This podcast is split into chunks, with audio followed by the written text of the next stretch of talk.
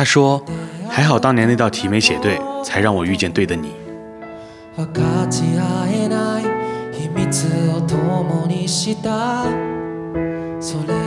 他说：“人生没有那么多正解。”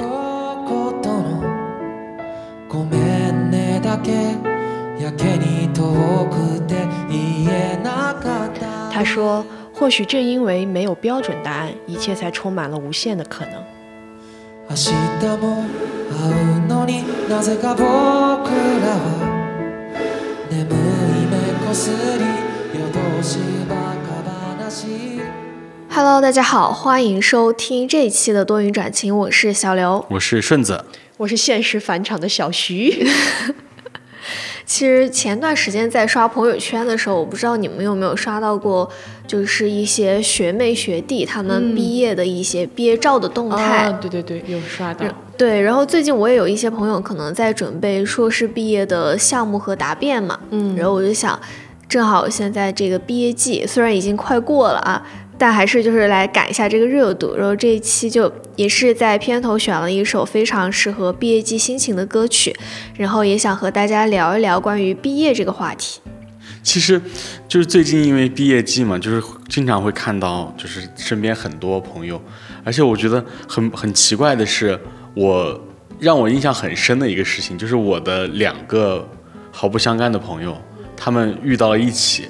就他们刚好也是毕业季嘛，他们是在国外留学，然后呢，我的小学同学和我的大学同学，就是一个是我老家的同学，一个是我在成都这边的同学，然后他们俩在国外的同一所大学的同一个班，两个人是同学。哇，这个也太有缘分，他们互相之间是不认识的。对。哇，神奇。是因为你看朋友圈点赞才知道他俩认识的吗？是，然后我就问我说你们俩怎么认识？因为他们俩也不是同一个地方的嘛，有一个是广东的，然后他就回复我，他说啊，我们俩现在是同学，然后我才知道他们俩现在是是同学了。哦，真的是命定的缘分，我觉得这种很神奇。然后其实之前有在听友群分享过一个故事嘛，嗯，就是。我毕业那年有一个特别喜欢的乐队来成都演出，叫康姆士。嗯嗯。然后，但是当时我就特别纠结，因为演出的场所，嗯，和我租的房子还有学校都有一段距离。然后，如果我晚上去看了演出，然后再回家，然后第二天我还要早起去学校答辩，然后那天晚上我也没有准备，没有准备的很充分吧，嗯，然后我就当时纠结，我说到到底要不要去看这个演出呢？但是我又想，这次如果不去看的话，下一次不知道他们什么时候再来了，对。然后我就纠结了之后，还是和我朋友说，那就去看这个演出。嗯嗯。然后当时看完演出之后，他有签售环节嘛。嗯嗯。然后我当时就买了一张专辑和一张毛巾。嗯嗯。然后就可以参加那个签售。嗯。然后当时我进到那个签售的环节的时候，我就见到了他们的乐队主唱永柱，也是就是他们乐队很多歌曲的一个作词的一个存在嘛。嗯嗯。一个角色。然后我就我就和他说，我说我明天就要答辩了，可以给我签一个毕业快乐在专辑上面吗？嗯，然后当时他就他是很会写词的一位音乐人，嗯，他就感慨了一句，他说毕业真的会快乐吗？然后当时其实没有很懂他的意思嘛，嗯，因为那那个时候确实挺快乐的，嗯，然后我想为什么不快乐呢？然后后面毕业时间久了，偶尔怀念大学期间生活的时候，好像就会觉得好像没有自己想象中的那么快乐，嗯，然后就是你们毕业的时候是怎么样的一个心情呢？我毕业的时候其实我没有太没有太多的那种感触，因为小刘他要晚一些嘛，小刘是在比我更晚一些来来公司的。然后我当时是就是一直在公司里边，然后就等于说是疫情稍微缓好一些的时候，然后就等于说让我们来学校上学了，就不是在家上网课之后，我就基本上就来公司工作了，嗯嗯，就是很提前的进入了社会的一个状态，然后也就是回去毕业，然后也也是组织了毕业典礼嘛，但也是因为疫情，就是少部分人参加。然后也不是所有人都参加了，然后拍毕业照也是那种很匆忙吧，嗯，因为你在工作的状态，然后你其中抽几天假期，你去拍一个毕业照，就好像是你周末出去拍了一套写真那种感觉，就是没有让没有让你感觉到，啊我好像真的要跟这个校园告别的感觉，嗯嗯，然后可能我毕业的最大的感触。就是我觉得好像以前对于那些可能我身边的那些朋友，我觉得同学可能有些矛盾啊，或者怎么样怎么样。但是我在毕业之后，或者毕业那一刻之后，觉得啊，好像也没啥。真的吗？真的。我其实我从小到大，从上小学到高中毕业，就是一种。没有感觉，我跟你一模一样，就是可能是因为我从小那个时候就没有跟说大家关系非常好啊，怎么样，我就干什么都跟走个流程一样。但是大学毕业非常的俗套，因为我大学的时候真的过得太幸福，然后朋友也相处的很非常好，所以当时毕业的时候真的是哭的还挺厉害的。然后顺子刚说他那个时候跟好多就是说当时可能不开心的人，后来就已经就。过去了，我跟你不一样，我到现在还是会时时刻刻 follow 他们的朋友圈。我倒不是不是那种，就是我跟我，呃，之前有一个听众就 Q 我嘛，嗯，就是说我可以分享一下我大学奇葩室友。奇葩室友的那种事情，嗯，然后其实我跟他之间我们的矛盾不是说三观人品之类的那种那种矛盾，就生活习惯的问题。我回想了一下，大概就是一个是他不太讲卫生，还有一个他喜欢半夜打游戏。嗯，然后呢，可能稍微一点观念不合的，就是他的恋爱观让我觉得很很无语。但是他跟我也没有关系，我又不跟他谈恋爱，是吧？然后所以我就觉得没啥。然后呢，至于具体的事情呢，我就可以呃说一说，举几个例子。快说，我要听。就比如说不讲卫生这个事儿吧。嗯。这个事情，嗯，可能大家不要去调查我的室友是谁哈，他可能会被喷。就是当时我们学校它不是那种就限制你的电器使用的，就是说你日常的一些。电器还是可以用的，嗯嗯，然后呢，我们宿舍是允许用洗衣机的，嗯嗯嗯，然后呢，我们就大家一起集资买了一台洗衣机，嗯，然后呢，大家一起刚开始的时候就约定好说，我们不在这个洗衣机里面洗袜子啊、内裤这种，就是比较私人的，这不是很正常的事情吗？就比较私人的这个这种这种呃内衣的东西，嗯，然后后来就大家一直都很很比较遵守嘛，后来有一天。那天也很神奇，我本来是要出去的，出去玩啊，还还是干什么，具体我忘了。然后我就临时回来了，就回来的比较早。这时候我就发现我那个室友，他正在从洗衣机里面拿出他的那些袜子、内裤，然后再晾。他把袜子和内裤放在一起洗，一起洗。哇啊！而且是用公用的洗衣机洗。受不了，这个真的受不了，太可怕。然后。呃，后来我就干了一个比较阴阳怪气的事情吧，我就跟我另外一个室友，我们就是买了点消毒液，然后呢，我们在寝室很大声的说，哎呀，觉得好像呃洗衣机有点脏什么的，还是要消消毒哈，就是做了一个这样的事情。但后来就是我，因为其实我们也无所谓嘛，因为我们我们自己的袜子内裤这种比较私密的衣服都是。自己手洗的，然后后来我们甚至就说，比如 T 恤啊这种贴身穿的，也自己手洗了。就比如说外套这种，可能会放到洗衣机洗。嗯嗯嗯嗯，对。然后还有一个就是打游戏的事情，这个可能在男生寝室很常见。哦。然后之前来我们节目的那个阿醒，他就是我大学室友的好朋友。大家可能会觉得很奇怪，为什么我们大家这么绕？就是我的同学们全部都跟我是同事了。然后他们俩就是好朋友。然后当时呢。他们经常会来我们寝室，把寝室当成那种网吧的感觉，就是要打游戏，然后一起什么看个剧啊，什么什么的。征用了你们的宿舍嗯！然后，而且我的习惯是我比较早睡，我大学的时候很健康，嗯，就是很早就会睡觉的那种。然后就熄灯的时候基本上就会睡觉了，嗯。然后他还是会打游戏，嗯。然后他，我们宿舍是会断电的，但是我们大家会偷电啊，也不推荐大家这样做，因为确实 撕拉乱接很危险。然后他就会打游戏。嗯，至于我说第三点，他的恋爱观的问题嘛，嗯，我太感兴趣了。有一个很典型的、很典型的例子，嗯，就是。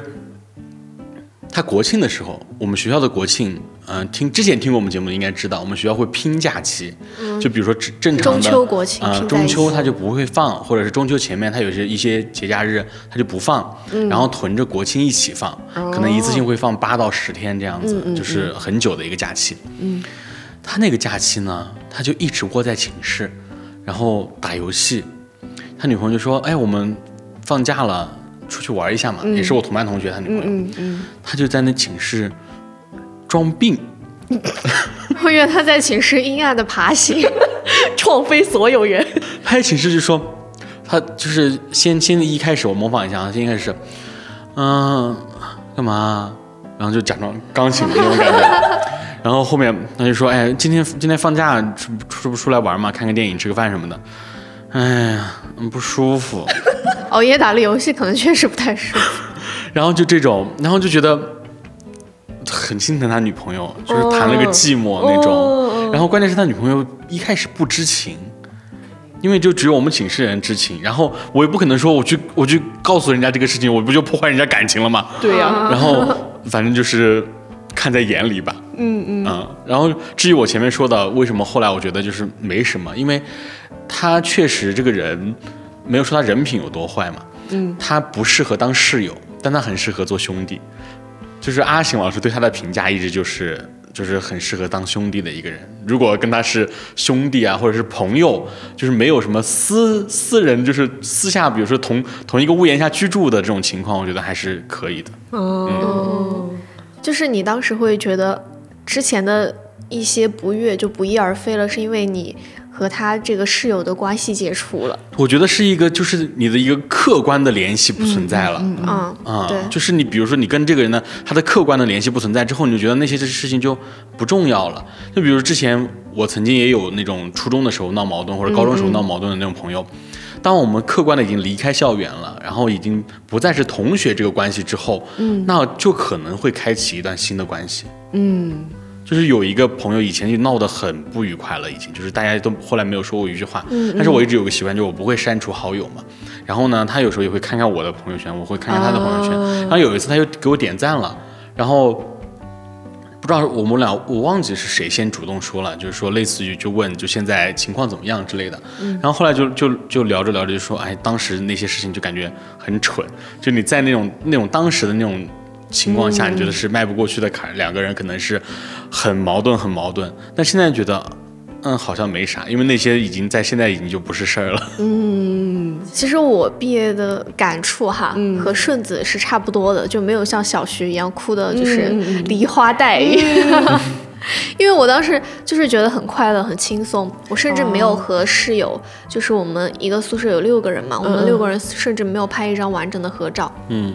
就是我只和我关系好的那三个人，我们基本上就是我们六个人是分成四个人和两个人的嘛，就是我们四个人就是比较能合得来，比较玩得来的，然后另外两个人他们又更合得来，然后我们私下其实不会说六个人一起出嗯。出去玩出去行动这样，然后我觉得合不来的原因其实也和顺子说的那个生活习惯上面有很大的一个因素嘛，就是各方面就总是会有一些。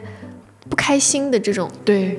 事情，嗯，对，比如说有时候早上也不是想睡多晚的一个懒觉，嗯，然后可能他就是六七点钟，我有一个室友，他周末早上六七点钟他就要醒，然后我也尊重大家早起的一个权利吧，但是他醒了之后，他就是动静给的特别特别大，然后他走路我就感觉在跳踢踏舞的那一种，然后他又要出门去，我们那个门又很响，他要出门去。接开水，然后回来那个水，那个盆子就在那个水槽里面叮铃哐啷、叮铃哐啷的。然后他拿东西也是很响很响的，就是比较大手大脚的一个人嘛。然后和他说过之后，他可能注意一两天之后，他又继续这个样子。嗯，那你跟我的那我那个室友差不多，他就是说他他会改，但是不全改。改个一两天啊，间接性的，真的是生活习惯的问题，一时改变不了这个人。对，然后加上我们宿舍特别小，特别窄啊。然后在我们学我们我住的那个宿舍的园区，在我们学校不算是一个很好，算是就是最差的那个园区，就很奇怪，明明交的学费、住宿费是一样的，然后我住的那个园区就很差环境。然后当时走的时候，其实毕业的时候已经就是在外面和阿 P 和丢丢妈一起在。租房住了嘛，然后当时走的时候一点留念都没有，可以说得上是一个大逃离。我 我其实最开始也差不多，因为我走的很早嘛，就是大四实习我就基本上从寝室搬走了，然后我回去拍毕业照，就是就是只在寝室浅睡了一晚，也没有什么被子什么的。我后来回去长时间待了几天搞论文那几天，我还是在外面住的酒店。嗯然后宿舍那那那天我就是，因为还有就是学校发的那些被套那些，我从从始至终我都没有用过，然后我就把那个留在那儿，然后就是为了回来拍毕业照什么什么准备的，然后我就在寝室睡了一晚，然后我两个室友也都是成都人，哦，就就是不在。对，就没有任何影响，然后就只等于只有我跟我那个室友在，然后呢，我跟他，我们后来会分方向嘛，就等于分班了，我们俩又不是一个班的，嗯，然后等于说我们这寝室的四个人就完全没有去在毕业的时候有过。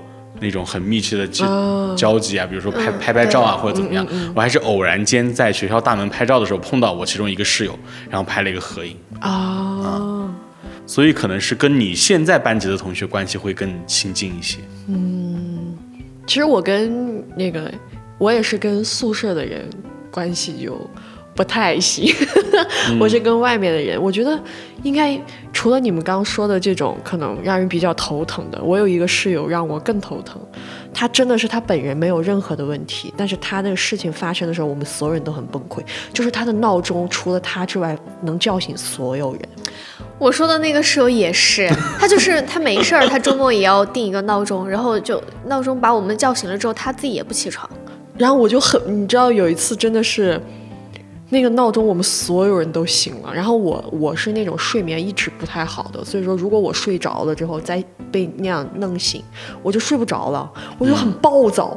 我当时真的是一把拉开他的床帘，你知道吗？然后人家在那个地方睡的，就是非常的恬静，真的是，你说这种时候就是让人也不知道是骂他呢还是怎么的。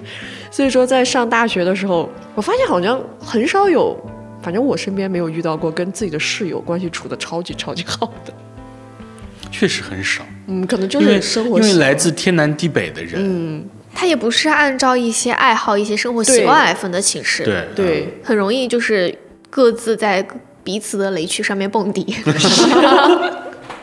但其实偶尔想一下大学生活，还是会有一点点怀念吧。但是这种一点点怀念不足以支撑我要回到学校去感受一下。哦对，就好像很多人会提问说，你想不想回到那个高高中的时候？嗯我实际上是想回到的，但是我不想再高考一次。嗯，就是你在高中，就是哪怕再让我参与高中的学习，我都觉得是能接受的，但是我不想再参加高考。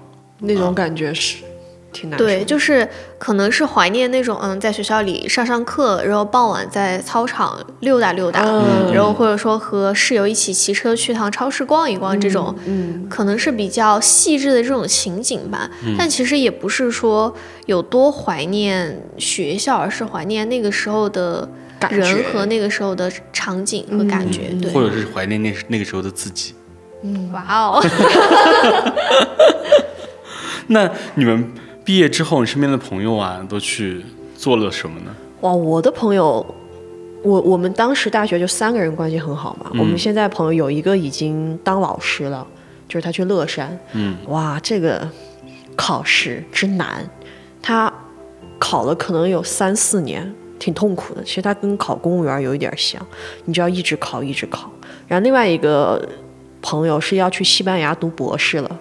然后，因为西班牙要说西语，西语是这个世界上语速最快的语言，就是不不不不不就这样出去了，然后反正就也挺崩溃的。然后我呢，现在就是在在这工作，我在这个地方上班，但是。其实当时毕业的时候，我们我觉得我当时哭的还很难受的一个点，是因为我当时可能觉得有一些东西就停在这儿，啊，我会认为可能那个关系之所以会那么的好，带给了我那么多的快乐，是天时地利人和的，对吧？就是说人也好，环境也好，大家才会那么快乐。所以我当然就觉得，可能毕业之后，我们的关系就不会再像以前那样了。但是也，但是也也挺神奇的。有的时候我真的会觉得，可能老天爷就是说啥都要让我们三个整到一块儿。就是中间确实有一段时间，大家的感情是淡了，但是就出现了一些有趣的事情，比如说谁谁谁分手了，或者比如说谁谁谁遇到了一个很难受的事情，就机缘巧合之下，这些事情又把我们三个聚在一起了，然后大家就又回到了好像以前在上大学的时候，一起去共同面对一个事情啊，或者解决一个问题这样的时候。所以说，感觉我们现在三个关系也挺好的。我身边的朋友就是各种各样的都有，像小徐那个他当老师的朋友，我也有朋友去当老师，嗯，我有朋友考公务员，我有朋友考研，我有朋友出国，还有朋友跟我一样是打工人。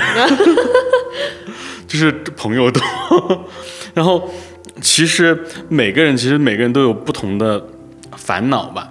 然后其实就像小徐刚才说的那个，确实跟那些朋友的联系还挺神奇的。就比如说我跟阿 P，我跟阿 P 是大学同学，然后我们俩也是在同一家公司。然后呢，我们当时玩的很好的是三个人。然后呢，阿 P 离开我们公司之后，他去了新公司，新公司是跟我们三个人当中的另外一个人在一家公司。哦，你们真的是难舍难分啊！然后我老家的那个朋友，本来其实我们每年见面都比较少嘛，嗯嗯，然后平时聊天聊的也不是特别多，但是因为一个契机，就我之前说过我去长沙玩嘛，刚好他传了一个局，一个挺多人的一个局，然后呢，我大概就是融入了这个团体，然后呢，他有个姐姐就是二姐，啊，都喊她二姐，然后呢，就等于说形成了一个二姐宇宙。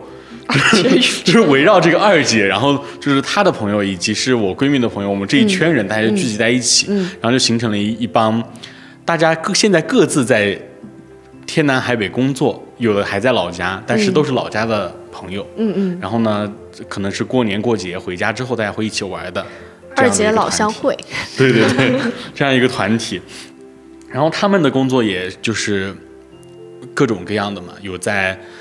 银行工作的，嗯，算是事业编，嗯，然后有好几个体制内的，就是我的一帮体制内朋友们，嗯嗯，其实然后他们有时候会会羡慕说在体制外，然后我有时候也会羡慕他在在在体制内。其实不管怎样，就是因为你毕业之后，你总要面临这种改变的生活。其实你不管怎么选择，毕业之后总总归还是会失去掉一些东西的。对对，也不是说你。就不是像小刘开头说的那种，毕业就一定会快乐或者不快乐嘛？但是我觉得肯定会失去一些东西，没有那么绝对的说法。嗯，并且会得到一些东西。是的，我赞同。然后刚才小徐说到的那个，就是说好像毕业了之后，你们的关系就走到这儿了。嗯。然后我会想起，就这种关系很像夏令营。嗯。就是我们在特定的时机阶段相遇了，然后我们彼此给对方都。有了一个很快乐的体验，然后最后夏令营结束了，我们也就分开了。嗯嗯，其实我大学毕业这两年，身边朋友的变化，我现在想想好像都还蛮大的。嗯，然后前段时间我甚至刷到了大学同学发的朋友圈，是他去参加我们隔壁班一个同学的婚礼。嗯，然后我甚至都觉得啊，现在好像大家都还像小孩儿一样，嗯，就是好像没有很成熟，怎么就已经结婚了？就觉得。时间这么快吗？然后还有的朋友就是前段时间辞职了，准备考研。嗯，然后还有的朋友已经就是读完研究生，最近在准备毕设答辩了。嗯嗯。然后还有的人甚至上班两年了，还是很害怕面对周一。我，我们仨。然后我还听说，就是有一个朋友的朋友，嗯，他闪婚了。然后我其实和那个人他是见过面的，就是几个月之前见过面，一起吃过饭。然后他当时带来的对象和他现在闪婚的对象不是一个人，这也太闪了吧！所以有时候就是偶尔会看着，感觉大家步调不一致，就会觉得好像我们可以选择的面也更广，然后选择会比较多样性一些。然后但是有时候晚上 emo 的时候哈，我不知道你们会不会，就是我晚上 emo 的时候，好像也会觉得。会怀疑我现在自己的一个生活状态是不是我理想的一个生活状态？嗯，其实你这个问题，我就是在我们长沙之前，就我这一帮体制内朋友，我们出我们去旅游的时候，我们有一天晚上就彻夜长谈，就大概那天聊到有三四点的样子，然后我们其实就在讨论这个问题，就是他们有的人会羡慕说体制外的体制外的自由，就是我想做什么就去做什么。但是呢，其中有一个朋友，他家里面也是做公务员的，嗯嗯，他也觉得我不想辜负父母对于我的这种期望，并且他自己也也不觉得他是很厌恶这份工作的，嗯，他是可以接受的。然后呢，我们就在就在讨论说，嗯，那是不是嗯，我觉得别人的选择都是更好的。嗯嗯，就是我，我后来我就说了一句话，就是永远都是你没有得到的，你就会去无限的幻想它是多多么美好。对，当你一旦得到这个东西时候，你慢慢就开始觉得啊，好像也就那样。嗯，就永远就是得不到的，永远在骚动。对对，啊真的会。像我这几个朋友，就是我其实进入社会之后，我交朋友的频率很低。除了我这两个朋友之外，我再交到的朋友，深深就是是我其中这某一位朋友的女朋友，就是这样的一个关系，啊你知道吗？所以我的，然后我们几个，我们四个人之间，其实大家的身份还真的都挺不一样的。像深深，他在做自媒体。然后我在工作嘛，然后另另外两个朋友，一个读博，然后一个当老师。其实大家互相之间会有像顺子那样的瞬间，可能说我会猛地觉得，哇，好像当老师真的很稳定，还有两个月的假期，真的很爽，怎么怎么。但是有的时候，像我这个当老师的朋友就会看着我说，就觉得说，他之所以会当这个老师，是因为他觉得他没有这个能力去承担社会上的那种工作，怎么怎么样。而他其实也觉得这个让他无无止境的去考试这个事儿，他也挺痛苦，怎么怎么。然后读博士的朋友有的时候看着深深就会觉得说，感觉深深要比他更勇敢，因为他不知道他读博这个事情到底是说是想去深造，还是在某种程度上他在逃避因为其实读博你大概就能知道他的年龄段在哪里了。嗯，他也不确定他读完这个博士回来之后他能做什么，但是年龄的焦虑又在那里。那像深深，他会看着我们，就觉得我们好像都有一个稳定的规划，他的规划是相对而言比较不稳定的，那又该怎么办？其实你说到这个读博这个，嗯。我前两天有刷到一个视频，就是那个视频的博主他是在北欧读博，嗯嗯然后也嗯是三十多岁了嘛，嗯嗯。然后他就是一个人过去读博，嗯。然后那边的天气其实也挺治愈的，嗯嗯。然后他一个人就感觉他的视频就是很平静，嗯。很没有就是情绪的起伏，嗯嗯。感受不到他的快乐。嗯。然后他最近要回国了，然后我昨前两天刷到了他在北欧拍的最后一条视频，嗯然后拍拍完他第二天就回国了嘛，然后就感觉好像他要回国了，他自己变得更开心了。嗯嗯。然后他在评论里也是说，他说他自己是一个不知道要干什么的人，但是只是说他还有动力的话，他还有精力的话，他就只是说一直往下走。至于走到哪儿，他不知道，嗯，只是说会坚持走。然后我觉得这种状态其实也挺好的。是，其实我也我觉得这个话说的真的挺对的，因为反正我觉得你你工作一段时间，你就会真的明白计划赶不上变化。就是如果有能力继续走的话，我觉得其实对于你而言，其实就是一个蛮理想的生活状态。因为继续走这个事儿就挺难的，我觉得。现在看一下，现在最近就是可能这一年做的工作，然后放到刚实习的自己的身上的话，好像感觉是完全没有办法完成的，嗯也算是一个进步吧。这肯定是一个进步。那你们就是毕业之后，有没有回顾自己就是最近两年生活里面最大的一个改变是什么？哇，我觉得我的变化简直就是天翻地覆似的。就是我在上学的时候，我完全是那种，就不夸张的讲，我觉得我个人是无法去独立完成任何事情的。嗯，我真的是这种人，就是不管是情绪的事情也好，还是怎么到我身上的时候，我的感觉就是，我一个人能把它做好吗？我一我可以不去要任何人的帮助吗？嗯，但是我不知道是因为我进入社会之后，早早的就开始工作，被社会狠狠的抽打，还是被工作狠狠的压榨，逼到了那个份儿上？嗯，哎，你无意间发现好像你能做成这个事儿，然后你就产生了一种心理的惯性，你发现你其实自己可以做成非常多非常多的事情。对这个嗯，我深有感悟。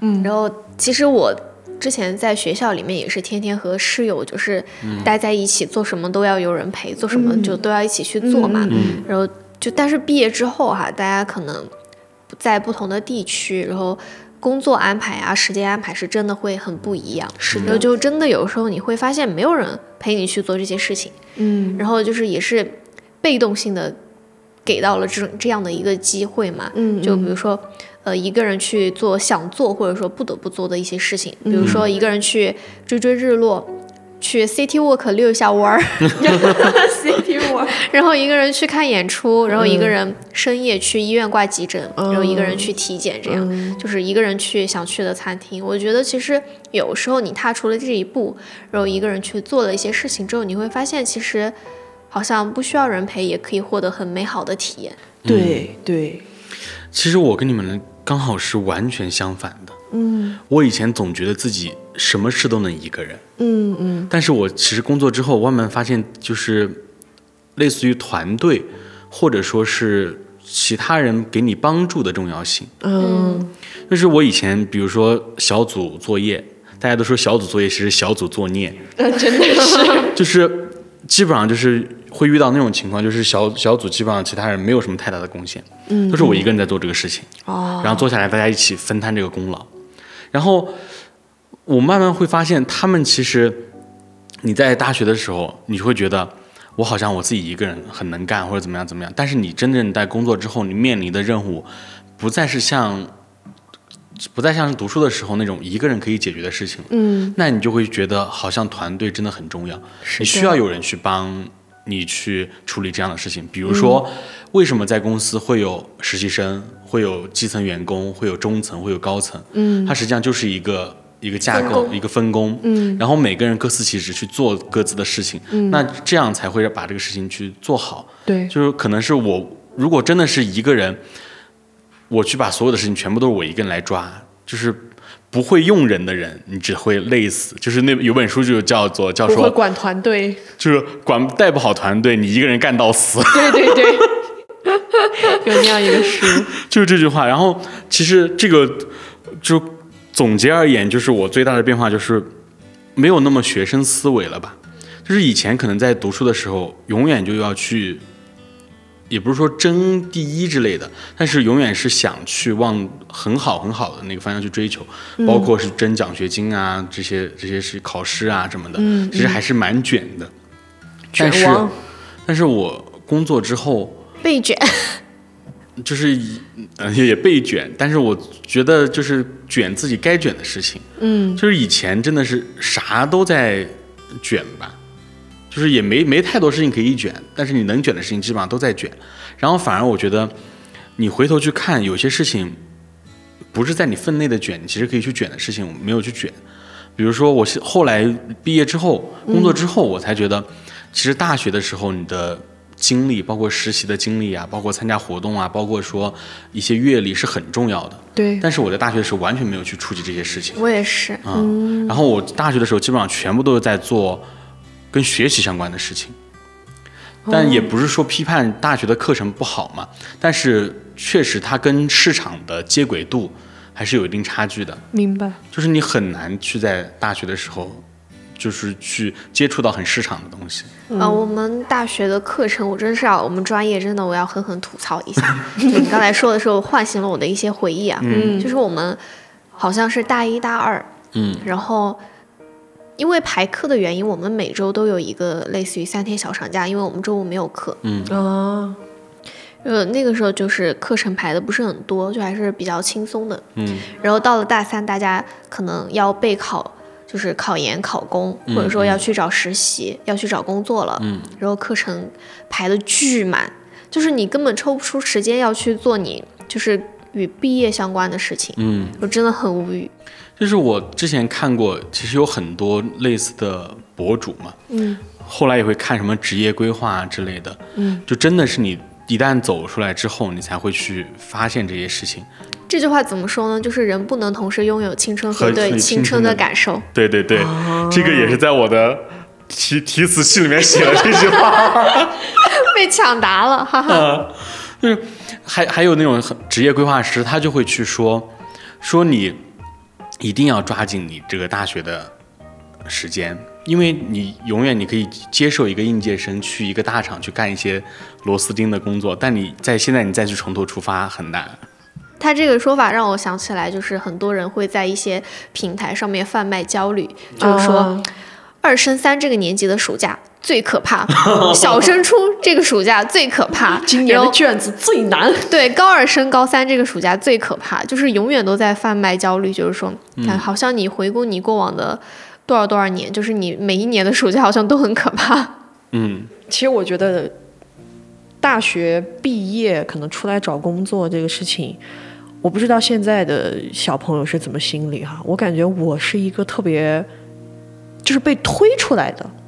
我因为我当时其实我考了研，但是这是一场体验，也没考上。嗯，因为我应该是一九年毕业，但是我在一八年的时候我就直接就，因为我另外一个朋友实在是太厉害了，人家就是要找工作，我说啊，那带上我吧，我也一起找工作。所以我一八年就开始工作了，然后叭叭叭就这样子过来，就走到了今天这个程度。但是当时好多人都说，他觉得我没毕业的时候就去。就是说，做工作这个事情是一个特别好的判断，是一个特别好的选择。然后说，他就因为当时没有这么做，之后他们现在不好找工作，怎么怎么？我心里面想，我也不是一个很好的判断，我就是很被动的。其次就是我的那个感觉，就是你可能在当时，你觉得一个不太好的选择，就比如说像刚刚那什么高什么。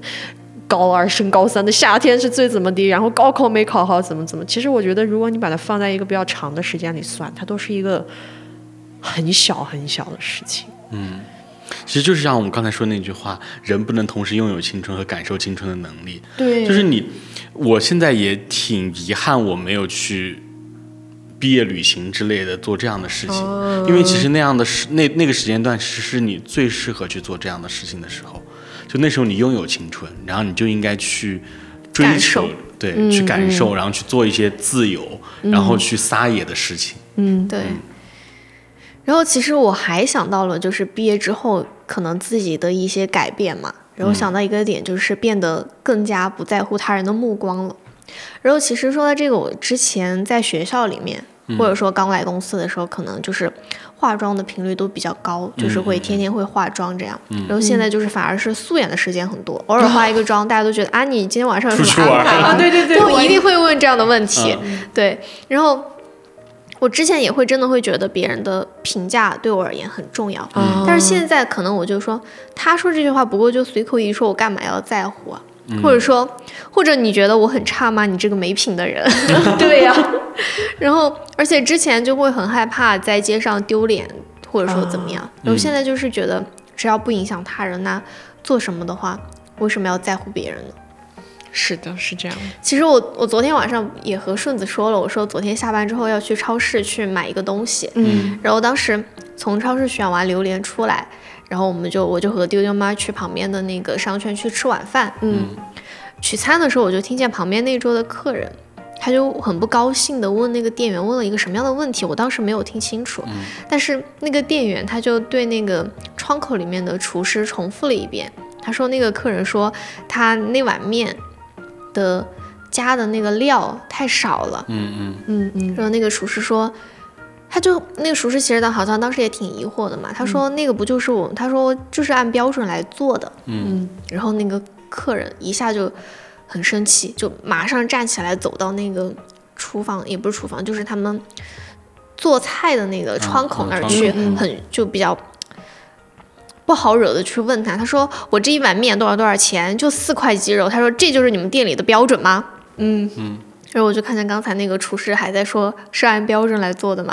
然后那个客人他就是说第一句话张嘴的时候，嗯，然后那个厨师他就默默的从旁边拿起了一小碟，然后往那个碟里加那个他加他是还是什么鸡肉嘛，就是那个料，就给他加了一碟料再给他。嗯，我当时就觉得好像 有时候就是你表现的不好惹一点。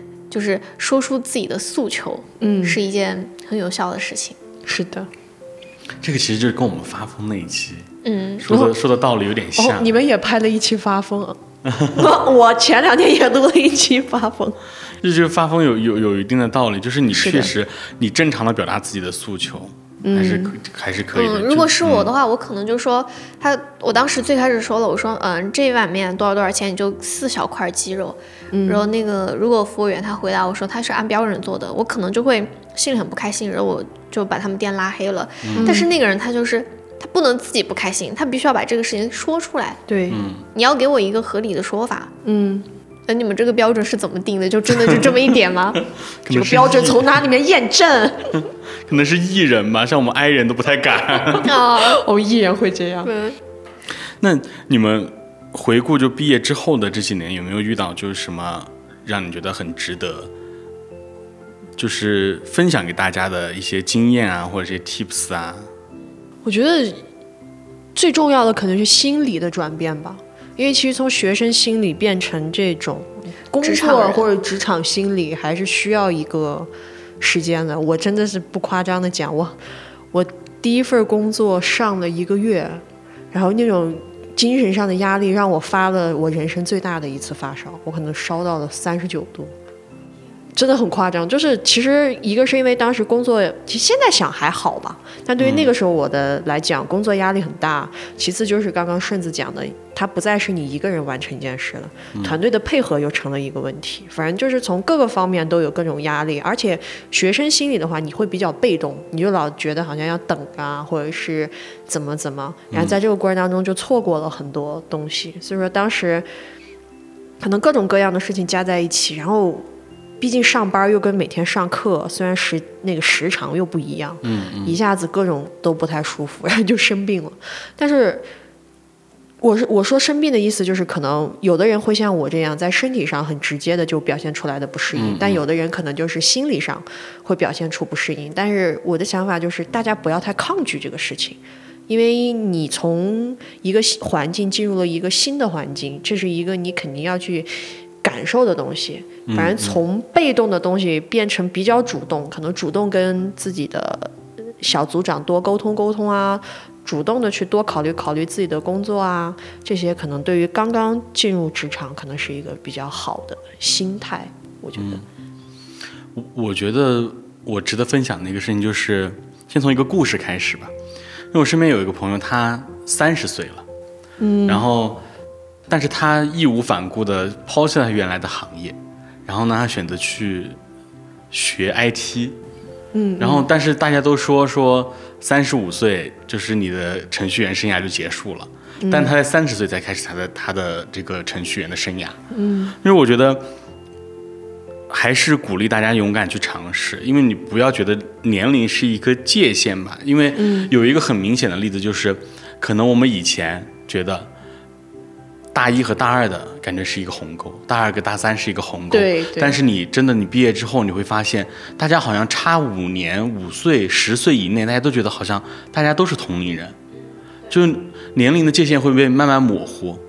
嗯，所以这就是大家到后来会越来越不会去在意年龄这个事情，而且每个人就是真的是在每个人自己的节奏里面。然后我很推很建议大家去勇于去做尝试吧。虽然我自己还不够勇敢，但是如果大家是足够勇敢，大家就去做一些更新的尝试。嗯，比如说考证也算，所以你也算勇敢。你最近在就是要备考一些东西嘛？啊，对。然后我就接着小学的那个就是初入职场的这个话题说嘛，我就是最近两年比较深的一个感受就是不要月光，要适量攒钱。哦，这个是对，就是你攒的这个钱不是为了去买房买车。而是为了就是在受不了这个工作、受不了老板的时候，可以说走就走。嗯，可以 gap。嗯，然后前段时间其实我身边辞职的朋友还挺多的，有好几个都辞职了，而且是裸辞。嗯。然后，但是他们有一个共同点，就是他们即便是裸辞，但是他们在辞职之前也是有算自己的存款，嗯，就是能不能够支撑他休息一段时间。OK，能够支撑那就辞职。嗯，然后辞职之后，他们再去就是说，嗯，出去旅游啊，让自己放松一下。然后之后的事情就之后再来想。然后我就觉得有这么一笔资金是对自己来说真的很重要。对，很重要。就是虽然现在大家都被消费主义裹挟，嗯，就是有时候你一上头那个钱就花出去了，嗯，但是还是就是想说就是在花这个钱之前要还是。稍微思考一下，就是这个东西真的是需要的吗？比如这个东西真的值这么多钱吗？然后这笔钱我有没有更值得的用途呢？是的。然后就像最近我想出去玩，然后我就在看那个登山包，我也和顺子说了这个，我说看一下登山包，你就不用提行李箱了，你背一个包，它的那个包的承重力是在胯上面，不是在腰上面，所以就是还。蛮舒服的嘛，就不会说给你很大的这种沉重的压力。嗯，然后我就看大家推荐的那个登山包，有一个还挺喜欢的。嗯，然后它的价格将近一千。然后我换算了一下，这个价格完全够我想去的地方的往返的路费了。对，然后那我肯定更愿意把钱花在真正想花的地方，而不是说别人给你推荐这个东西，别人说它很好，然后一下冲动上头就买了，然后最后买回来可能一年用不了几次。对，嗯，我的柜子里真的有无数这样的东西。其实我还挺夸张的，我之前工作了那么久，但是我几乎月月光。我可能是从今年开始才有了存钱的概念。我是去年年底的样子，嗯。因为我会觉得，就是适量存钱，然后底气和安全感是你自己给自己的。我一直以来其实都有存钱的习惯，但是我会那种攒一波之后花掉。也可以啊，花一波大的是吧？对。就你知道，像我们这种月光族，有一个最大的问题就是你其实想不起来钱花哪。嗯。但是你存钱的时候就比较好的，就是你开始对这个东西有概念了。嗯。你知道啊，那这个花在哪，怎么花在哪？其实我觉得挺好。对。那再说回来嘛，我其实刚才还有一个职场的 tips 要分享，就是大家要去学会自学。嗯，就有很多时候在职场里面，它不是像在大学一样，不是不是像学校里面是那种学生思维的，说肯定会有人过来教你东西。嗯嗯，很多时候还是要靠你自学。但是职场确实可以学到一些东西，但是你自学永远会比你别人教你消化来的更更好一些。是的，对。而且就是，其实很多人他毕业之后做的工作和他大学的专业其实是毫不相关的。对对。那你去做一个你之前没有了解过的工作的话，那你这个过程中你有很多东西是需要学习的。嗯。还有就是，我觉得大家不要去害怕踏入社会吧。就是其实就像前面我们聊到，就是说有的人他也许是为了逃避哈，逃避让他选择考研啊、考博，就一继续继续他的这个读书生涯，但是。如果真的是这样的情况，其实大家可以不用那么害怕步入社会。虽然说社会可能会打磨你的棱角之类的，但是其实会有让你成长的地方。嗯，其实我是觉得每个地方都有每个地方的一些不容易吧。比如说，就算你当了老师，你能够享受寒暑假，但是你在日常的教学过程过程中，你也要去做一些教学的比赛。嗯，也不是说就是每天只用嗯上课就可以的。那你其实去深入了解各个工作、各种工种的话，你会发现其中就是大家都会有可能一些比较辛苦的地方。嗯，而且大家可以去接受自己不用那么优秀，因为很多人他卷的原因就是跟别人比。啊，明白。那比如说我身边谁谁谁谁，比如说是父母，有的时候就会拿你跟别人比，说别人家小孩一个月挣多少钱多少钱，然后呢，你就会觉得啊，我要跟别人比怎么怎么怎么的。但是大家可以接受自己稍微普通一点，嗯。我觉得可能大家。调整好自己的欲望跟现实情况吧。如果说想成为一个很厉害的人，但是成为厉害的人是需要花时间的。你不可能说你刚毕业三个月你就成为了上市公司的 CEO，怎么可能？要花十多年去锤炼。所以说，给自己一些时间吧。嗯，对，而且就是接受自己是一个普通人，而且接受大家都在不同的时区。有时候你毕业之后可能会觉得你和别人的步调不一样，嗯，那别人的步调说不定也有，就是说是其实不不只是两个人，也有可能是两个家庭的一个比拼。嗯，就是可能还，就是他可能还会涉及到，比如说家里面的原生家庭之类的事情。其实还有之前我看过一个观点，就是说你家里面的第一代大学生是很难出来的。就如果真的是别人家里面，他家里，嗯，上一辈的人。本来就接受的教育程度啊，或者说大家的接触的环境啊，包括社会阅历啊，都比你家庭里面这些人要更好一些。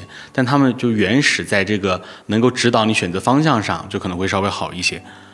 嗯，但是我有一个观点，就是大家怎么去更好的生活呢？我最近好像总结出来的一个一句话，就是说你要去拥有向上的冲劲，同时。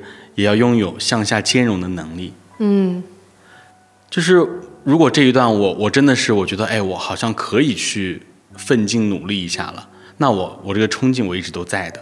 然后比如说我我想歇一歇，那我降低我的生活质量或者怎么样怎么样，我也是可以接受的，就是兼容一个向上向下的这样的一个能力，那你就可以很好的享受生活了。对，然后我可能就是会觉得不要时刻都给自己定一个标准和要求，嗯，比如说就算是一个很好的祝愿，就是祝你天天开心，祝你时时刻刻都快乐，嗯，那其实这个其实你仔细想一想，好像也不太容易能够天天都开心，时时刻刻都快乐，嗯嗯，然后好像就是说，如果快乐太难的话，那就先祝你平安吧，嗯，就是。大家先就是要多多关注自己的身体，嗯。嗯。